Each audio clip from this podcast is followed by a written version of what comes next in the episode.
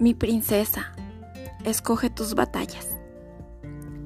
Cada día puede haber una pelea por algo o por alguien, si elegimos que así sea.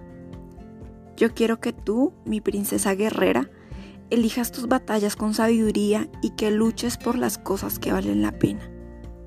Hay muchas cosas que se levantan contra ti en el campo de batalla y también existen muchas causas que parecen dignas pero el enemigo de tu alma te va a tentar para que pelees las batallas equivocadas de modo que te distraigas de tu principal misión.